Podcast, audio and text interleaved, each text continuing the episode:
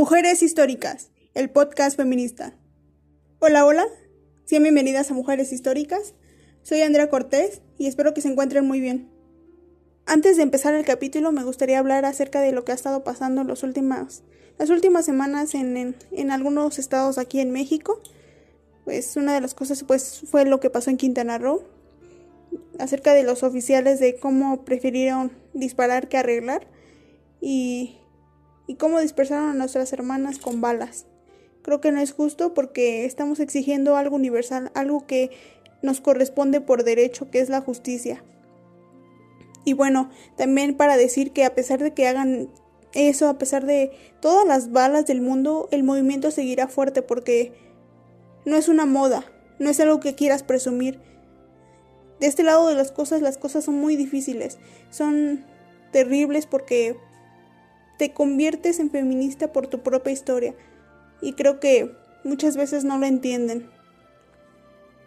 Quisiera hablar un poquito acerca de, de lo que ha estado pasando en otros países de Latinoamérica, las protestas que ha habido en Perú, en Honduras, todas las cosas que nos han pasado. Para empezar, pues vivir aquí en un país tercermundista, por así decirlo, pues es difícil, porque tienes que exigir tus derechos cuando es algo que te corresponde.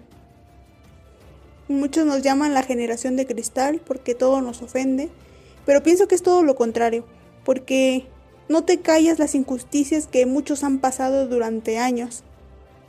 Y esta, esta vez, pues, de mi parte podría decir que estoy a favor de todas esas protestas que buscan de este continente algo mejor en un futuro para las generaciones futuras. Y pues que no nos van a callar, que no nos van a detener, y como dice la canción, Latinoamérica es un pueblo sin piernas, pero que camina. Pues aquí vemos cómo nosotras nos tenemos nada más. Somos nuestro propio apoyo y lamentablemente cuando realmente se necesita la justicia nos dan la espalda.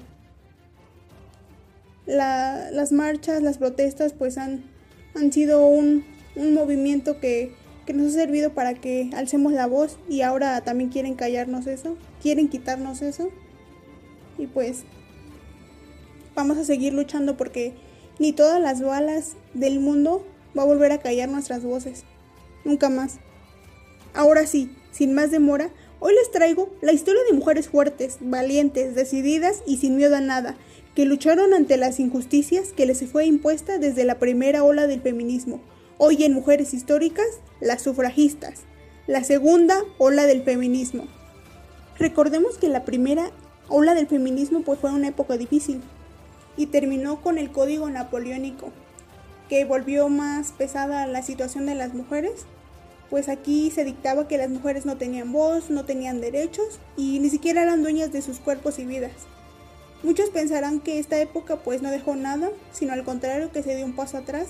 Sin embargo, pienso que fue una primera piedra, una semilla que dejó la duda, ¿no? De cómo estaban tratando la sociedad a las mujeres y que décadas más tarde pues habría mujeres que se agarrarían de esto para hacer revivir el movimiento, para luchar más fuerte, para ser más rebeldes. Así que todo este, este tema de las sufragistas pues es un poco más complejo, complejo, perdón, porque se une a muchas luchas sociales de la época como lo es el esclavismo. Así que vamos a ello, espero que aprendan muchísimo hoy. Así que continuemos. La segunda ola del feminismo comienza a principios del siglo XIX y nace de la lucha de la primera ola. Las feministas de la segunda ola luchan por varios objetivos. El objetivo más conocido es el derecho al voto. Esta lucha se llama sufragismo y las mujeres que luchan se llaman sufragistas. Las sufragistas también pedían estos derechos, el derecho a acceder a estudios superiores, el derecho a ejercer todas las profesiones, el derecho a compartir la patria potestad de sus hijos, el derecho a decidir sobre su dinero y bienes, y por último, el derecho a ganar lo mismo que un hombre en el mismo trabajo. Creo que actualmente seguimos teniendo la misma problemática y eso que estamos en 2020. Todavía nos falta evolucionar mucho y tenemos mucho trabajo por hacer. 170 años comenzó en Estados Unidos uno de los movimientos sociales y políticos más importantes de la historia de la humanidad, el sufragismo. desde la Declaración de los Sentimientos de Seneca Falls en 1848 hasta la Declaración Universal de los Derechos Humanos aprobada por las Naciones Unidas en 1948. Se llevó a cabo una intensa lucha a nivel mundial por los derechos políticos de las mujeres hasta conseguir el voto femenino. La aparición del feminismo como movimiento colectivo arranca con un congreso celebrado en Seneca Falls, en el estado de Nueva York, en 1848. Sus militantes antiesclavistas decidieron organizar aquel acto para tratar las problemáticas femeninas, después de que se les hubiese impedido participar en el Congreso Mundial contra la Esclavitud celebrado en Londres. Para entender esto un poco mejor, recordemos que desde que llegaron los protestantes aquí a América, pues tenían esta ideología todavía racista.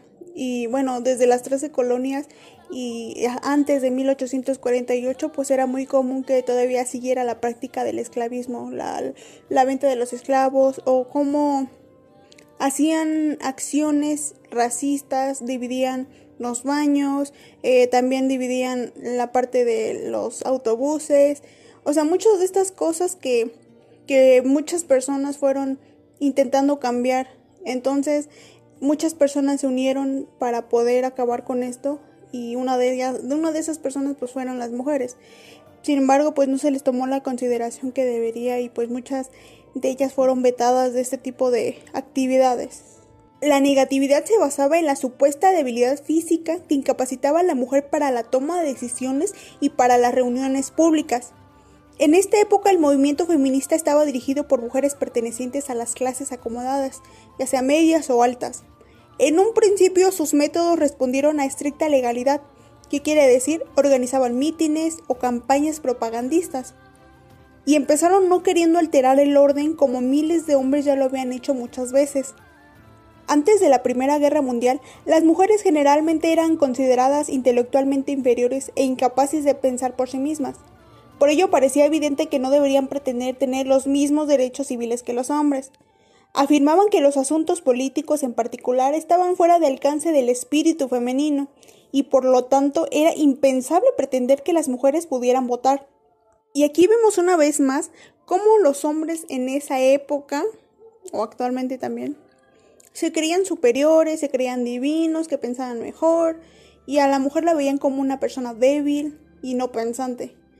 Raramente y hasta gracioso es que la ciencia ha demostrado todo lo contrario, investiguenlo y van a ver que las mujeres evolucionan y maduran más rápido que los hombres. Eso también tiene que ver mucho con la anatomía, pero mientras dejémoslo así. Así que continuemos.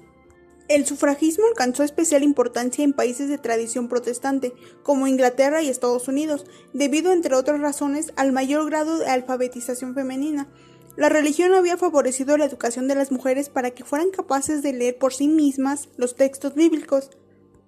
Como pudimos notar aquí, tanto el catolicismo como el protestantismo pues es un poco cerrado en cuanto a sus ideologías. Sin embargo, aquí el protestantismo, como ya vimos, pues va a dejar que las mujeres aprendan algo, eh, aprendan a leer y eso va a ser un gran cambio significativo dentro del movimiento porque las mujeres van a poder interpretar de diferentes formas lo que les está pasando. Eh, y como vimos, pues, a pesar de que fue un pequeño cambio, hizo un gran aporte para el movimiento, ya que el catolicismo, a diferencia de esto, pues, desaprobaba totalmente que las mujeres aprendieran cosas nuevas como estas, porque para ellos, pues, las mujeres eran más para la casa, más para tener hijos, para casarse.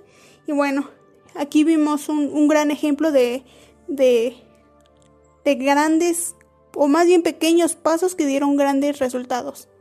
Ante la insistencia de los demócratas liberales en continuar manteniendo a las mujeres alejadas de la política, surgió un ala del movimiento sufragista más radical, el cual denominaremos suffragettes, bajo el lema acción sí, palabras no. Eran partidarias de métodos más contundentes, como interrumpir mítines o incendiar comercios. Muchas de las responsables de estas acciones acabaron en la cárcel donde prosiguieron su lucha. Se consideraban presas políticas, por lo que protestaron a través de huelgas de hambre. Y cada vez que iniciaban una, el gobierno las liberaba de forma provisional, y tras recuperarse eran de nuevo encarceladas. Para tener un ejemplo más claro, pongamos la película Las sufragistas. Para los que no la han visto, pues búsquenla, es muy buena. Y creo que es un claro ejemplo de cómo un grupo de mujeres empieza a dar cuenta de la desigualdad en la que viven. Y cómo a raíz de esto pues se empieza a unir, se empiezan a unir a estos pequeños grupos feministas, sufragistas de ese tiempo y hacen todo lo posible para que la sociedad cambie. Vemos cómo hacen propaganda, vemos cómo hacen solicitudes para que les den el voto, vemos cómo buscan que el salario pues suba de, bueno, le suban el salario porque ellas hacen trabajos igual de pesados que los hombres, pero ganan menos. Y vemos como una sociedad de ese tiempo pues empieza a burlar de ellas, eh, las ataca. Incluso hay muchas caricaturas de la época que hacían de las sufragistas. Y bueno, ellas al estar cansadas de este tipo de tratos, pues empieza, empiezan a surgir un movimiento más radical, más fuerte, por así decirlo. Y ellas son las que empiezan a romper vidrios, empiezan a quemar y a explotar buzones, incluso a quemar edificios. Y de esta manera, pues, empieza a darse, bueno, a hacerse más conocido este movimiento. Y lamentablemente, pues tenía que pasar muchos años más para que, pues, las tomaran en cuenta, pero ese tipo de cosas, pues, les dio más fama, por así decirlo. Para que nos quede un poco más claro el feminismo radical, o más bien el sufragismo radical de ese tiempo, pues hablemos de una mujer que es muy famosa, o fue famosa en su tiempo y que incluso podemos verla en la película Las sufragistas. Y bueno, aquí les estaré hablando de Emily Davison, la sufragista mártir. Emily Wilding Davison nació el 11 de octubre de 1872 en Blackhead, Londres, hija de Charles y Margaret Davison. Creció en una familia numerosa con tres hermanos. Emily siempre fue una buena estudiante que aprovechó sus estudios. Pudo ahorrar suficiente dinero para ingresar en St. Hugh's College de Oxford, donde estudió biología, química, lengua y literatura. Y a pesar de que las mujeres por aquel entonces no podían obtener una titulación oficial, sus buenas calificaciones obligaron al centro a concederle honores especiales. Tras dejar St. Hugh, pues Emily empezó a trabajar como profesora de una familia acomodada. En 1906, Emily entró a formar parte de Women's Social and Political Union, la organización sufragista fundada tres años antes por Emmeline Pankhurst. Dos años después dejaba su trabajo de profesora para centrarse en su labor en dicha asociación y también volvió a estudiar en la Universidad de Londres con el objetivo de obtener la licenciatura en lenguas extranjeras. La visión de Emily sobre los métodos a seguir para obtener el sufragio femenino no era la misma que la de muchas otras miembros. Sin el permiso de la organización, Emily empezó a aparecer en actos públicos que interrumpía lanzando piedras y atacando directamente a algunas personas, provocando la alteración del orden público. Su actitud la llevó a prisión en unas nueve ocasiones, en las que siempre decidía emprender una huelga de hambre en señal de rebeldía. En una de aquellas ocasiones, en 1912, cuando cumplía una condena en la prisión de Holloway, se lanzó por las escaleras como queja por sus condiciones y la de otras sufragistas que se encontraban en prisión, a las que obligaron a comer a la fuerza. Emily sufrió serias fracturas en la cabeza y columna, pero aquello no frenó a Emily, y al año siguiente se dispuso a interrumpir ni más ni menos que el famoso Derby, la carrera de caballos que se celebraba cada año en Epsom. Era el 4 de junio de 1913 cuando Emily interrumpió en medio de la pista y fue atropellada por el jinete Herbert Jones y su caballo, propiedad del rey Jorge V. Cuatro días después fallecía a causa de los golpes. Seis días después de su muerte, se celebró en Londres un funeral multitudinario que atrajo una gran multitud, sobre todo sufragistas, que acompañaron el cuerpo hasta la estación del tren que los trasladaría a Morpeth donde fue enterrada bajo una lápida en la que se ponía hechos, no palabras. Pues ella se convirtió en una sufragista mártir. Este hecho pues dio mucho de qué hablar, hizo mucho ruido en ese tiempo y sirvió para que los medios y que la sociedad pues se fijara, se fijara más en el movimiento y se diera a conocer. Sin embargo, tuvieron que pasar muchísimas más cosas para que las tomaran en cuenta al 100%. Y de eso estaremos hablando un poquito más adelante. Sin embargo, con este tipo de movimientos, pues, como vimos, pues van a lograr que muchas mujeres fueran a la cárcel. Y bueno, no se logró rápido un logro, por así decirlo. El voto se dio mucho tiempo después. Y esto a partir de la Primera Guerra Mundial. Recordemos que se dio pues mayormente en Europa. Y muchos hombres fueron puestos en el ejército para luchar por su país, por lo que muchas empresas y muchas industrias se quedaron sin trabajadores, sin mano de obra. Y bueno, aquí entra formalmente la mujer como trabajadora. Aquí por primera vez la mujer se ve de otra manera, por así decirlo.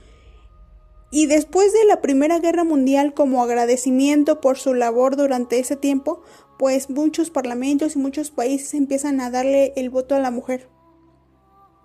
Aquí vemos cómo a pesar de que el mundo se ha civilizado, se ha modernizado, pues hay muchas ideas que, que siguen con nosotros, ¿no? Que, que nos siguen pesando. Eh, un claro ejemplo pues son las burlas. En ese tiempo pues se usaban los periódicos con las caricaturas. Y hoy en día pues se usa mucho las redes sociales con los memes o videos. Mm, es muy triste porque han pasado casi 100 años desde eso y hace 300 de, los, de las demás olas. Y creo que es muy difícil ver cómo sigue, se sigue pensando de la misma manera. Eh, espero que en un futuro se pueda cambiar esto. Por lo menos de mi parte puedo decir que el feminismo me ha abierto los ojos y me hace ver de otro lado de las cosas. Eh, yo creo que como a todas, poco a poco te das, te vas dando cuenta cómo, cómo vives, cómo, cómo te tratan, qué es lo que te quitan, cómo es tu libertad. Como vimos, pues el voto no se logró rápidamente. Sin embargo, pues si buscan en internet, pues hay muchos países que que dieron el voto después de 1920, de 1918. Hay excepciones, claro. Por ejemplo, en Nueva Zelanda pues se dio desde 1893, en Australia desde 1902 y en Finlandia desde 1906. Y hay otros países pues que todavía tuvieron que pasar más, todavía más años para que lo dieran. Un ejemplo podría ser eh, Afganistán que lo aprobó en el 2003 y Kuwait en 2005. Incluso hay países que, en que todavía ni siquiera, ni siquiera es válido esto, ¿no? Entonces, eh, imagínense en qué tipo de sociedad vivimos. Bueno, amigas, este es un poco de la historia de la segunda ola del feminismo. Claro que hay muchísima información y muchísimos personajes también. Sin embargo, tal vez me gustaría especificar un poco más en los personajes en episodios especiales. Y bueno, espero que les haya gustado, que les haya servido, que hayan aprendido mucho con, con este episodio. Y bueno, invitarlas que si quieren saber un poco más de la historia del sufragismo, pues investiguenlo y si también quieren que hable también un poquito más de eso, pues tal vez en un futuro haga una segunda parte. Síguenme en redes sociales, en Instagram como mujeres-hct y en Twitter como mujeres históricas. Próximamente también estaremos en Facebook como Mujeres Históricas. Y bueno, nos vemos en el próximo episodio, la tercera ola del feminismo. Cuídense mucho, hermanas. Bye.